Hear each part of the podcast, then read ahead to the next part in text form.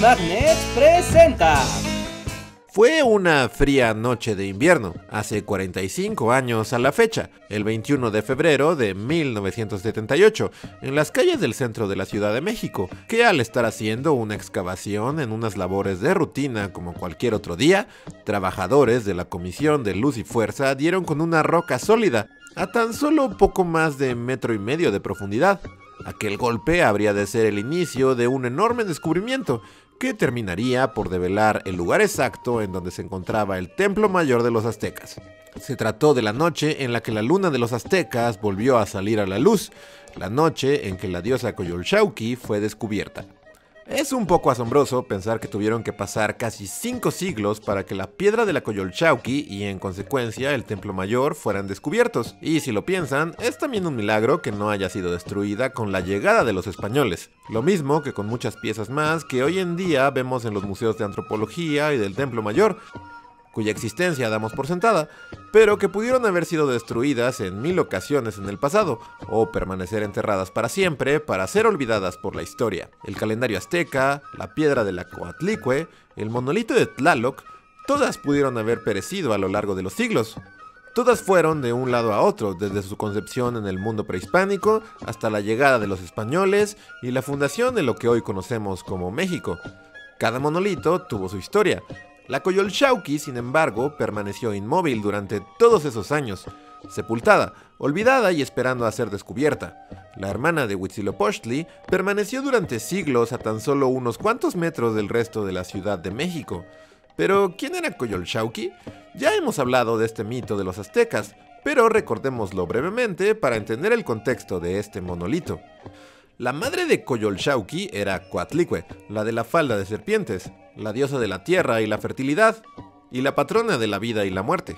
Coatlicue era la madre de los Huitznahuac, o los 400 dioses guerreros, que en la mitología mexica son las estrellas meridionales del sur, quienes estaban liderados por Coyolxauhqui, cuyo nombre significa la que adorna sus mejillas con cascabeles.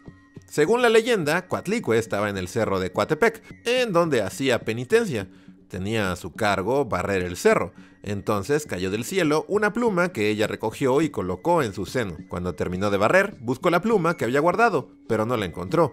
En ese momento quedó embarazada del dios Huitzilopochtli. Ese embarazo misterioso ofendió a sus otros 400 hijos, que instigados por su hermana Coyolxauhqui, decidieron matar a su madre. Pero justo cuando iban a matarla, Huitzilopochtli nació, armado completamente, y acabó con todos sus hermanos cortó la cabeza de su hermana Coyolxauhqui, mientras el cuerpo desmembrado rodó hacia el pie del cerro.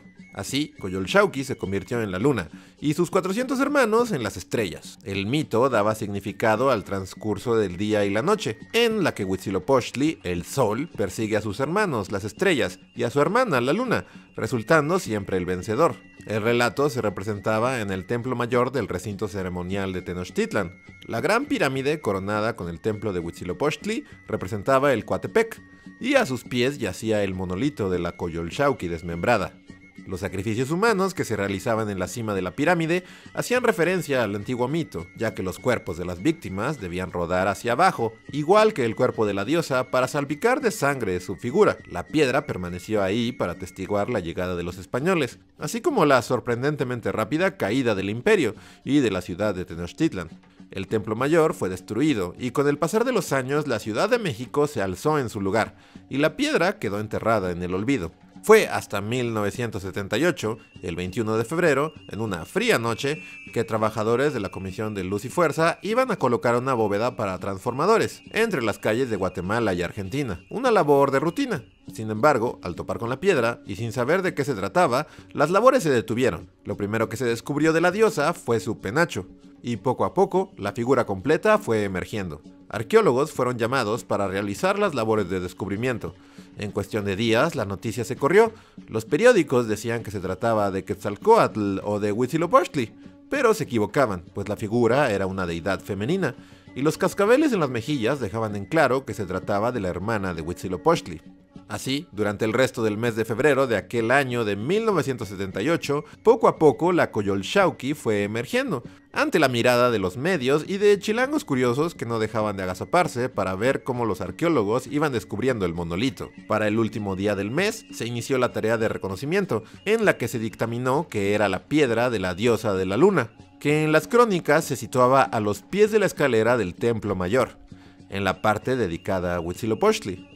Para el día 28 de aquel mes, el Estado Mayor Presidencial arribó al sitio, y el presidente, José López Portillo, ordenó entonces que se comenzaran las tareas para descubrir el templo mayor de los aztecas. Durante todo el mes de marzo de 1978 se llevaron a cabo los trabajos de búsqueda, recolección, investigación, desciframiento y limpieza de la zona en resguardo arqueológico. Poco a poco comenzaron a salir a la luz una gran cantidad de piezas de valor, las serpientes que adornaban la base del templo mayor y una gran cantidad de ofrendas.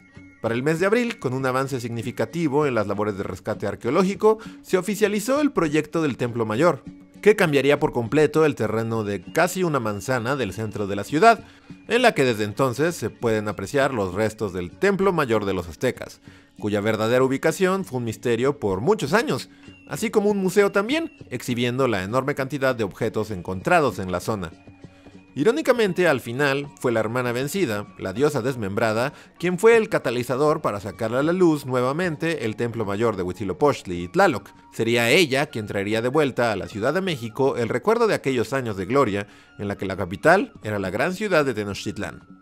Pues lo cierto es que el descubrimiento de la Coyolxauhqui, siendo el fenómeno mediático en el que se convirtió, reavivó el interés en la cultura mexica, logró que se dedicara un mayor presupuesto a la investigación arqueológica de la zona y llamó la atención popular a tal grado que no resultó tan complicado destruir toda una zona de la ciudad y cerrar varias calles por varios meses, para lograr tener lo que hoy en día es la zona del Templo Mayor, uno de los mayores orgullos para los chilangos capitalinos. Así que visiten el Templo Mayor, no se arrepentirán, y cuando estén ahí recuerden que todo aquello empezó por un descubrimiento completamente fortuito.